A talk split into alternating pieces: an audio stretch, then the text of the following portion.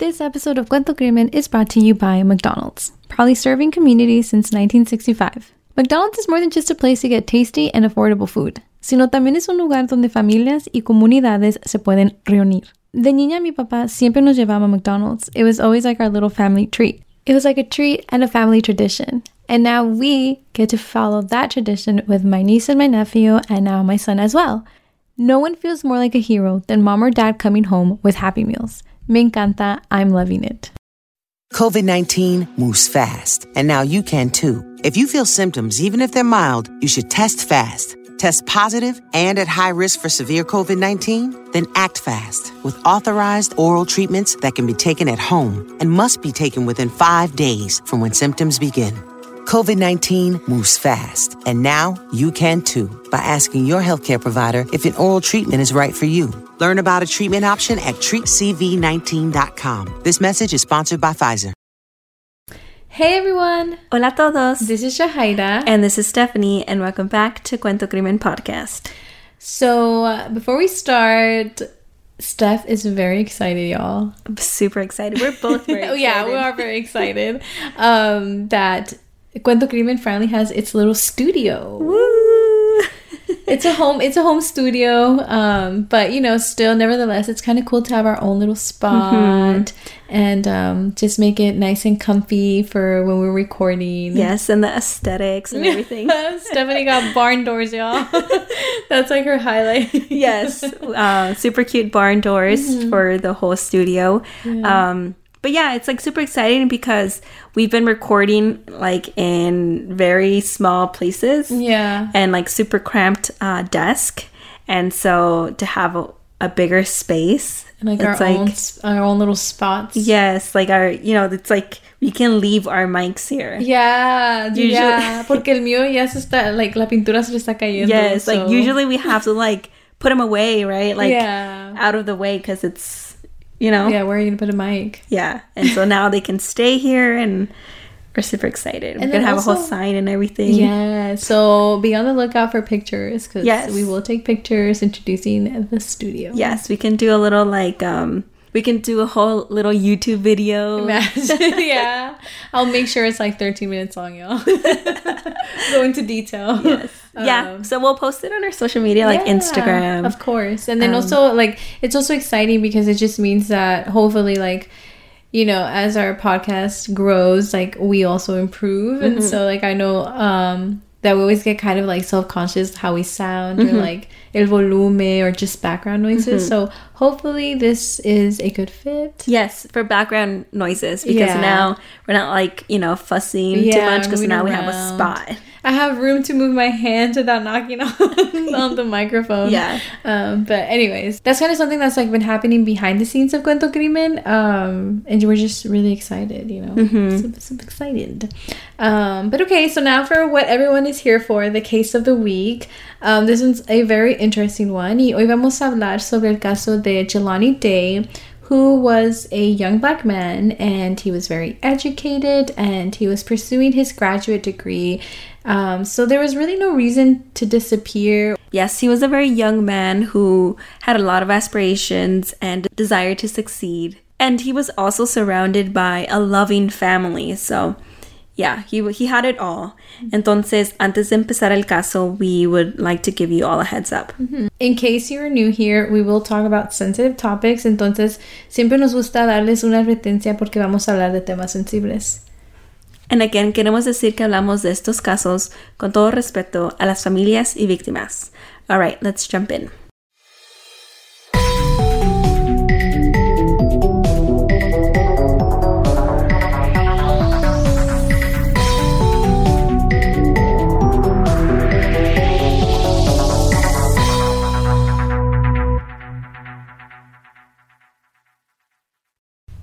Also, this is a requested case, so um, we always like to give y'all what y'all want.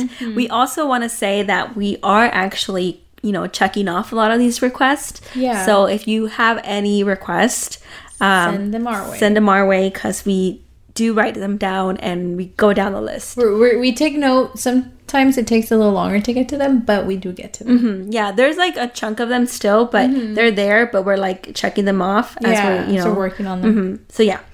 So Jelani Day, he was 25 years old, a young, educated black man, and uh, this case was coming up like around the same time with the Gabby Petito case. And we want to say that because in these articles, there's that comparison because they were happening around the same time. And I feel like it kind of sucks that they are comparing the cases. Mm-hmm. I feel like every case should kind of get their own highlight. And, you know, I mean, just here now that y'all are listening to this case, how many of y'all have heard the name Jelani Day? Not a lot of Right? people, yeah. Compared to like Gabby Petito, which again, like, it's great that she got all that coverage, but it's just like, okay, but where was that coverage for Jelani? Mm-hmm.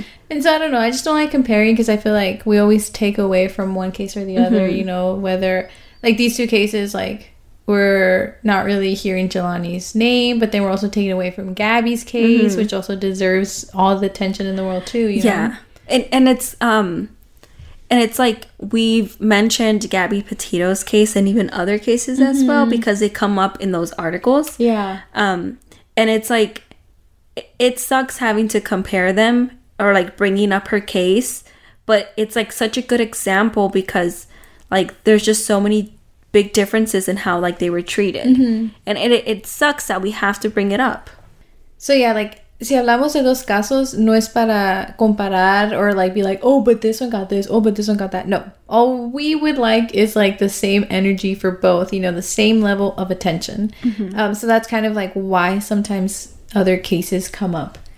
Because like it's just like what makes this case not worthy like others to get the same media coverage or Yes. like the same resources, you know, like these were both two individuals that needed help, both individuals that went missing. So it's like, why can't we just help both? Yes. And I want to say that we would stop comparing, like, you know, us also bringing it up in this uh, episode, but also in all these articles, like the comparison would stop if you treat them both the same. Exactly. Like, that's the solution. But yeah, that's like our little rant. Sorry. Um, okay, so Jelani, back to Jelani. Um, Jelani tenía una familia grande. It was a total of five siblings, and they grew up in Danville, Illinois. And you know, they were just surrounded by family, love, and you know, like that family bond. Like he had that. Like he had that support system and everything. y su familia también era muy religiosa. And a little bit of Jelani, he was an athlete in high school. Uh, he ran track y también era a good swimmer. And um, he was just overall very athletic and smart. Como dijimos al principio, era muy dedicado a sus estudios. Mhm. Really well rounded. Porque porque para hacer deporte y ser estudioso, like you have to have that time management, and he already had that in high school. So Exactly. you know, big thumbs up to him. And so, fast forward into his life, Jelani was an adult and he was now pursuing his graduate degree in speech pathology. And this was his, you know, career choice, his mm-hmm. calling.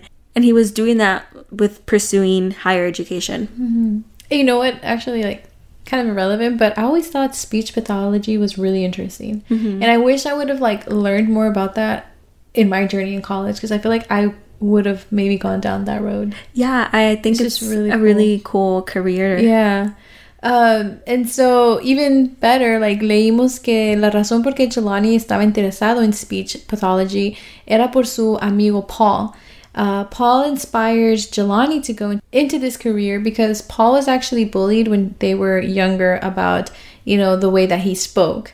So I guess that kind of sparked, you know, Jelani's interest in this career. Eso se me hace muy bonito that Jelani como una persona like chiquita creciendo con su amigo Paul um, and like like he noticed that he was being bullied and maybe Jelani couldn't do much for him in that moment but like that inspired him to pursue that and like Yeah. help kids in the future with Shaped his whole life. really about yeah. I think that's super sweet That's why we always say, like, kids notice everything. Trust me. Hmm, yes. And so Jelani was devoted to his studies and he was also in a fraternity, a member of Omega Psi Phi. todo en su vida estaba bien. He had purpose. No tenía problemas. And out of nowhere, Jelani desapareció el 24 de agosto del año 2021. Su mamá Carmen Bolden Day lo reportó desaparecido the next day, which was on August 25th. Ella manejó the Danville to Bloomington Police Department because that's where he's from, and there she was able to report him missing. Y luego, luego, Carmen got the vibe that the police department was not really taking her serious, and que también, you know, they were trying to make him out as, you know, a suicidal person, like right from the start. And I think that's like, how would you say that? You don't know Jelani. That's true, So how are you saying that he could be suicidal? But later, when we were doing more um, research on this case, estábamos leyendo más artículos y encontramos que Carmen dijo que she pretty much had no choice but to say that she believed that her own son Jelani was suicidal, and she only had to do this because like she got the vibe that um, she had no other choice pues. Like she had to say this in order for the police department to start investigating to start taking her like i guess more serious. Um, but she does say that she never believed jelani was capable of hurting himself. Otra cosa que queremos notar es que jelani had no history of mental health issues So, the spokesperson at the Bloomington Police Department, John Fermon, said that the details of Jelani's disappearance, which, you know, like Jelani missed class and he had no contact with his family, were enough for the police department to classify him as a person missing under the quote unquote unknown and suspicious circumstances. También leímos que un profesor reportó that he was missing too after he didn't go to class for a couple of days. And that's a couple of days, so I feel like it's not very clear as to when really was the last day that Jelani was seen. Ujú, Y luego también para que un profesor reporte that you're missing, I think that's like, you have to really notice that. Jelani no era el tipo de persona que se desaparecía así de la nada, sin decir nada a nadie. Like, not ever did he have history of doing this type of thing, not even as a teenager, and definitely not now as an adult. Creo que eso es importante que notar, Yeah. like just that kind of person that he is. So, um, that should be taken into consideration yeah, for in the investigation. And so, as the investigation unravels, el 24 de agosto, the day that Jelani was last seen, he got coffee at a Starbucks at a student union center kind of thing on campus around 7:20 a.m. And even though he wasn't expected in class until the afternoon, like he had that gap. You know how college uh, schedules go, like you might have class in the morning and you don't have like nothing to do until like 4 p.m. Yeah, I think I would hate gaps. yeah, they're like kind of a nice sometimes, but also not. Like you want to be done as like fast as Yeah, possible, exactly. but the gap like it's kind of nice sometimes. Sometimes. If- If, it, if it goes more than a three hour gap, that kind of sucks. I feel like your mindset is just like, okay, I'm done for the day. You're like, oh, wait, I have class in, like, Yes. 30 minutes again. Yes. So it's like, yeah. I don't know. Uh, there was like one time I had class till like 7 p.m. I don't know if you remember. It's like 7 you to like 9. Yeah. So didn't we go with you once? Yeah. It was a really cool class though. Yeah. Like I loved the professor and I kept talking about him. And then like all my housemates, we all went. they all went to class with me. And like, I, yeah. And I think I had just got enough of my class because my class ended at seven. Yeah. Yeah. And I think one day I was like complaining, and then you're like, well, mine starts at seven. And I was like, oh, yeah. It was, it was also during the winter. Winter. It was So it's like- yeah but um but yeah that's how college classes go Mm-hmm. or schedules um but yeah so he had a big gap and so he didn't have class until the afternoon and so um Jelani was captured on security footage wearing um black pants and a blue button down t-shirt so it seems like he had like the free time to like roam around, get some coffee, you know, run some errands. So this is just noting when he was seen at the earliest that day. Mm-hmm. Nearly two hours later, Jelani was caught on camera again. This time, he was wearing shorts and a Jimi Hendrix t shirt at a marijuana dispensary in, in, in nearby Bloomington. La mamá de Jelani dice que he bought one joint and then he disappeared. Y dos días después, el 26 de agosto, su carro fue encontrado en a wooded area in Peru, Illinois, que es como 60 millas norte de Bloomington. And they noticed that his car's license plates had been removed. And just to like clarify, his car was not necessarily in a wooded remote area. It was kind of like near a parking lot, but not like inside. I don't Like inside the parking lot, you know? Okay, so it's kind of like maybe like off to the side. Off to the side. Or literally, you know there's like obviously still parking spots. You know, like the street parking. Mm-hmm. Yeah. And then there's the actual parking lot. Yeah. Me imagino que algo así. yeah, something like that because they do describe like that his car was found in a wooded area, but it's Mm-hmm. not necessarily like super remote, you know? So like I guess his car wasn't um also like hidden on purpose. It was kind of there. Mm-hmm. Just left there. Yeah. And I feel like the fact that the license plates weren't there anymore made it seem like it was just abandoned. Mm-hmm. You know, kind of like Yeah, like wanna- any Yeah. traces to it. yes, but also like if it's left like that, like it obviously brings attention to the Yeah. car. Whereas like if they had the car parked in like a regular parking spot just left there. in a regular parking lot, you know what I mean, where there's Yeah. more cars, then like that doesn't bring that much attention to it. I feel like that takes a couple days to notice like, mm-hmm. hey, no one has Moved taken yeah, moved his car. So the fact that it's kind of like off to the side brings attention and it's kind of like sus. Yeah, no, yeah, for sure. But then again, it depends on the city. Because in the city of Oakland, there's a lot of abandoned cars like everywhere. Yeah. And there's just like a bunch of tickets placed on them instead True. of trying to figure out whose car this is. That is and is where did true. it come from. But, anyways, that's besides the point. So, um, yeah, so his white Chrysler 300 was spotted again in a quote unquote wooded area um, south of the Illinois Valley YMCA, according to the Bloomington police. And inside the car were the clothes that he had been wearing when he was last seen, which was the outfit that Stephanie was uh, saying earlier.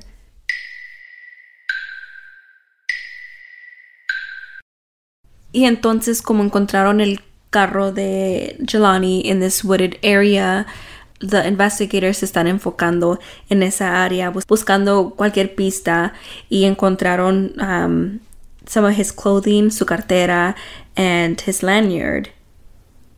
Y en los próximos días, como encontraron el carro en esta área, los investigadores querían, you know, um, buscar en esa área in hopes of finding something that belonged to to Jelani. And um, fortunately, they did find some personal items around his car in that area. And they found these items separately of each other. So, like, not together. Not together in a bundle. It Yeah, kind of like, oh, like- this was left here, this was left over here. Like, scattered. Yeah. Um, yeah. That's the word scattered. Yes. and so, yeah, on September 4th, a body was found in the Illinois River near Peru, roughly a mile from where Jelani's car was found. And as many of you all probably suspected, el 24 de septiembre, the La Salle County coroner announced that the body was indeed Jelani. Y también reportaron que el cuerpo fue encontrado con la ropa de Jelani, una camiseta y, you know, his underwear with a black sweatshirt tied around his waist. They, but at the time, they did not know who this body was or who it belonged to.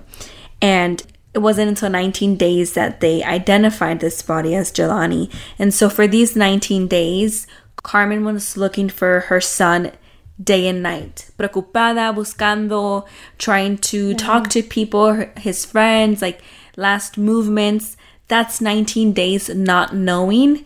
And um, ella habla de like how unfair it was for her to be looking, mm-hmm. right, being in pain, but then her son being somewhere stored away, Already, yeah. right, just waiting to be identified Yeah. like she is advocating she wants uh, this to change because you shouldn't wait that long No, you shouldn't. And especially como dices tú con la preocupación y todavía ella afuera buscándolo and just mm-hmm. like hoping that he was alive, hoping he would be okay, but like you said, he was there all along. Mm-hmm. y luego también like how did they not like make a quicker connection because they found his car That's true. near one mile away Yeah, it reminded me of the case that we covered a really long time ago. Uh, his name was Ryan Nicholson, and it happened like the same thing. Like they found a body literally two days after he's missing, but his family never knew of him until like literally 22 years later. How do you not connect? Like you know, you find a body. Like, d- do you not go look at your missing That's what I'm saying. Like, isn't it people reports? sense? You know, Common sense. I don't know. Imagine how many cases could be solved right? if they did that. So So yeah, um, esperar 19 días, tú buscando, and they have your, your son already in, right? I, I just think that's like crazy. Like, how do you not get notified before? Like, how is the job not done? Or why did it take 19 days? Like, I don't get it. And some of the other things that were mentioned in the autopsy was that his cause of death was drowning, pero no había evidencia of like a pre-death injury. So um, they kind of just said it was drowning, like and nothing else. But it's also unknown how he ended up in the river. Like they didn't get any insight on that, and so um, for this reason, the family does suspect foul play.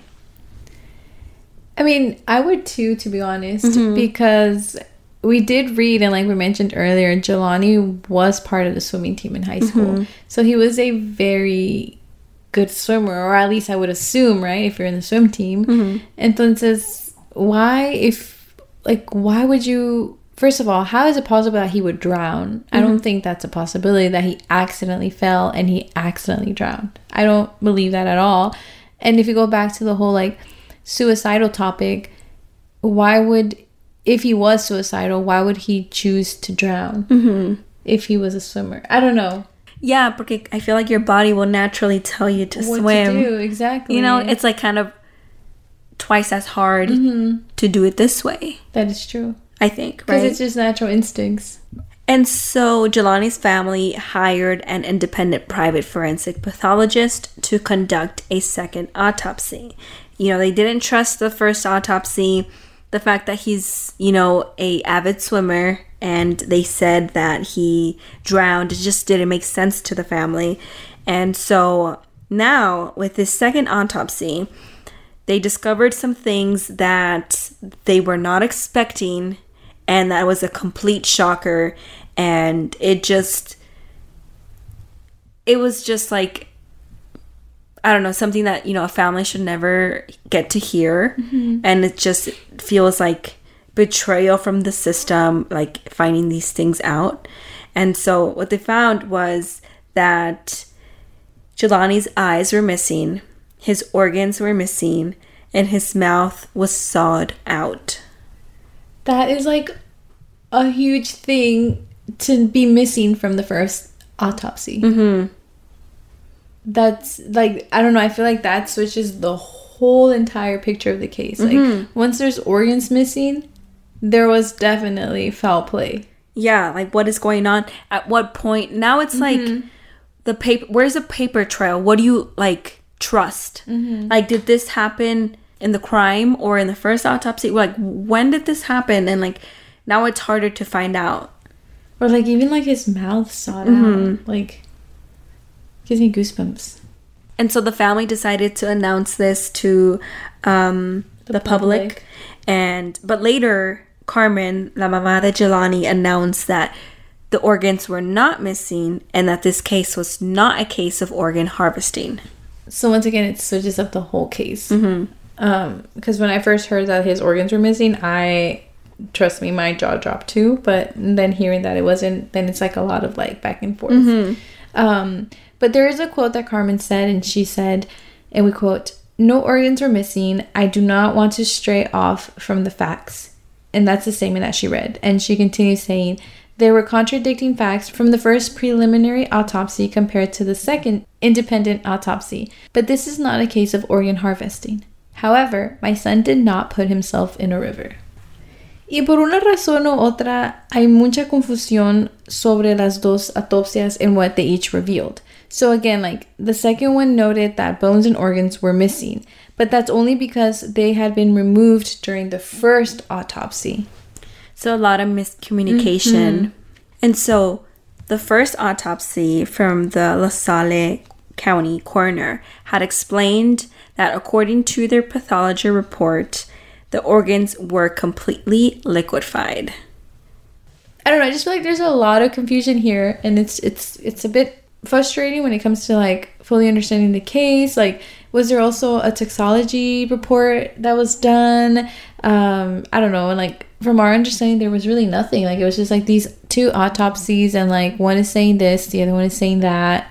So it's like a lot of confusion Mm-hmm. and like it being public as well um really enraged people like how are these organs missing and then Yeah. um, the family had to come out and say no they're not missing it's not a case of heart like organ harvesting but you know it was maybe just a process Yeah. but it wasn't like stated formally Mm-hmm. and so that's why it created a lot of confusion yeah, for sure. Entonces la familia todos modos quiere respuestas, especialmente con tanta confusión and like back and forth. Like we don't know exactly how that like roller coaster was for them. Like if they actually did believe that his organs were, you know, being harvested and things like that. We don't know how like that whole trauma for them. We don't know how that was for them and like how traumatizing that I was. can only imagine. hmm So it's like that back and forth and like having to clarify and having like um a lot of people also like wanting answers and uh, also being equally as enraged. So with all of that, you know, the family does want answers, of course. They want justice for Jelani and um they do feel like, you know, they're not being treated well and the authorities aren't taking this case serious and And I feel like that sucks because I feel like, you know, like his family's already going through so much, and then on top of that, having to put up with like all these like different reports and just like no concrete answers from the one system that's supposed to like deliver us most answers as mm-hmm. possible. So it's Yeah. just a lot. Y la mamá de Jelani, Carmen, dice que, que si su hijo hubiera sido, you know, white, este caso hubiera terminado completamente diferente. And again, like she brings up the comparison between Jelani's case and Gabby Petito, who also went missing during the same time that Jelani went missing.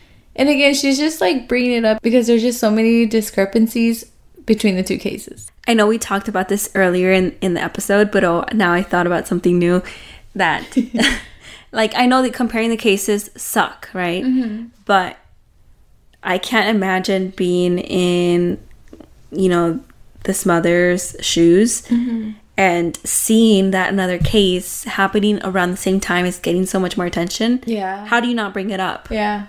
It, it you know, like it's enraging. They should be It treated the same. But yeah, just wanted to add that.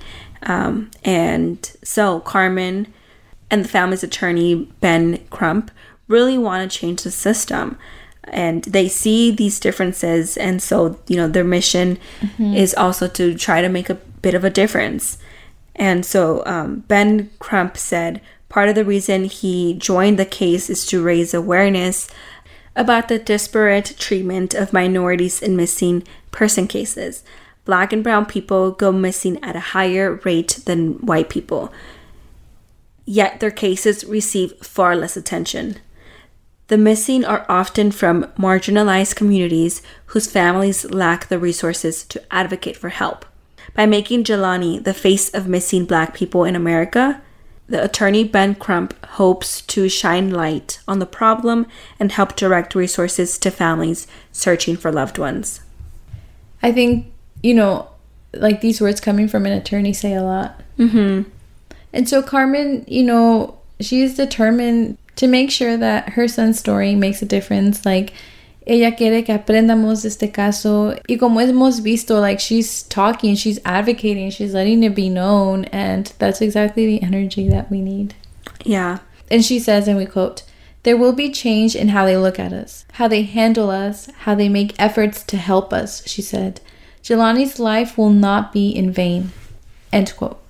I think those are beautiful words because time and time again, these cases that we cover here, it's the same thing. And, you know, we're mm-hmm. tired of it and we're trying to make a difference. And we just hope that we get to see a difference in how these cases are taken care of. And so now the FBI announced that they are offering a $10,000 reward for information on Jelani. And also, Carmen is offering a $25,000 reward for information to help um, solve this case. And so remember how earlier in the episode estuvimos hablando de cuánto se tardó to identify Jelani's body, que fueran como que casi 19 días, right? So because of that, there was an Illinois State Bill 3932, which is also known as the Jelani Day Bill. And basically this bill now makes it a law uh, that a coroner or a medical examiner has to notify the FBI when human remains are not identified within 72 hours of discovery. And I think, like we said earlier, that should have been common sense.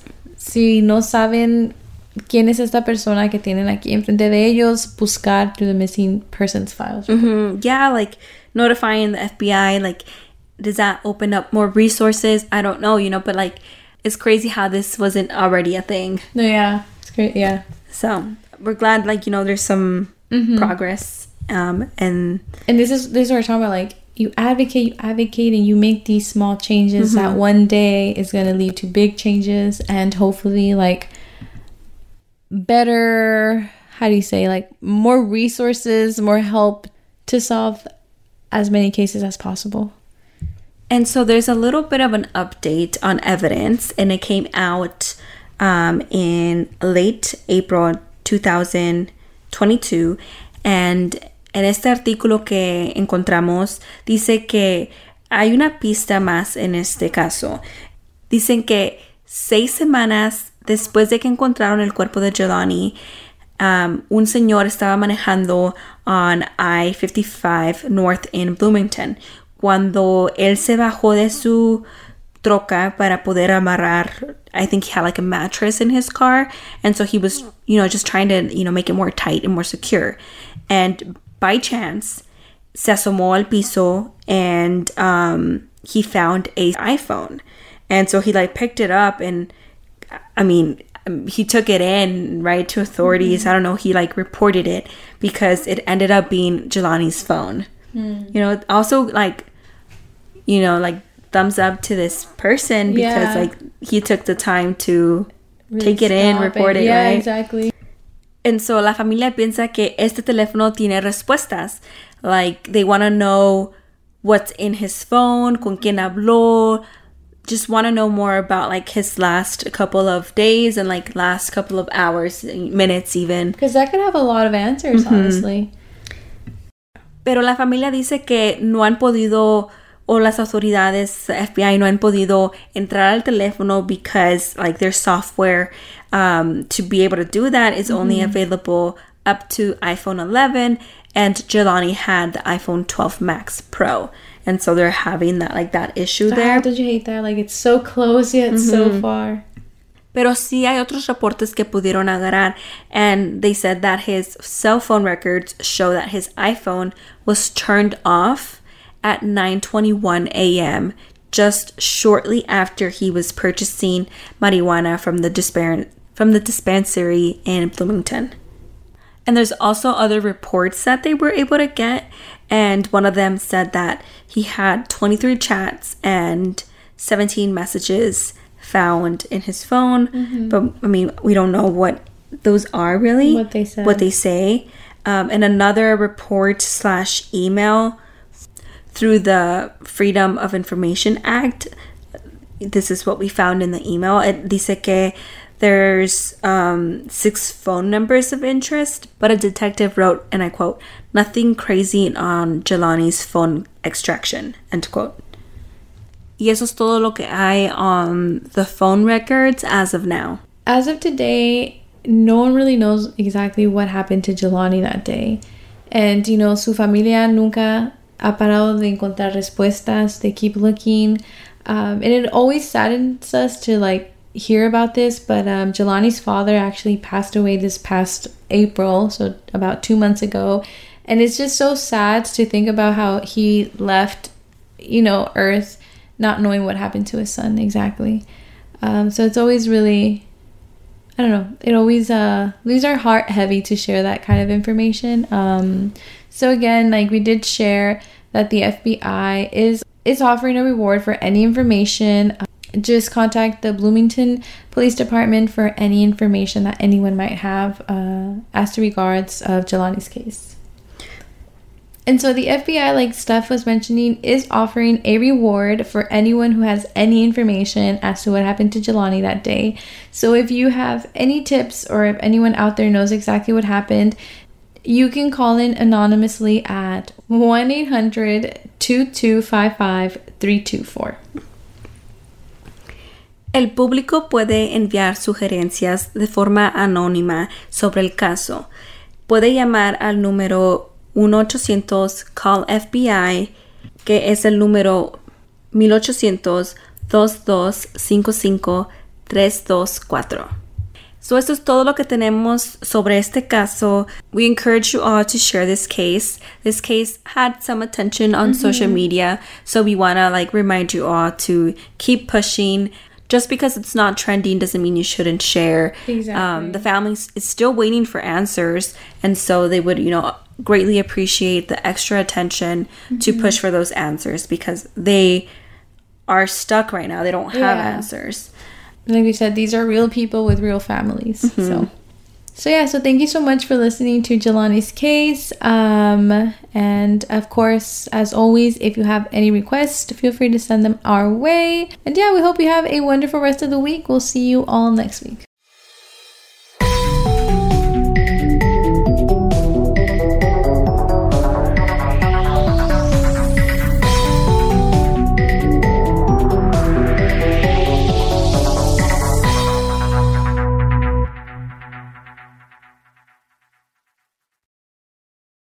What's up, guys? This is the Unnoticed Podcast with your host George. and your host Ricardo, where we get straight into pop culture, true crime, conspiracies, and scary stories. making you feel like you're right in the room with your homies. And you can find the Unnoticed Podcast on all platforms. And with that being said, Welcome back to the spot. Don't make it hot, we love you. even if you love us or not. Ah. Clown Boys.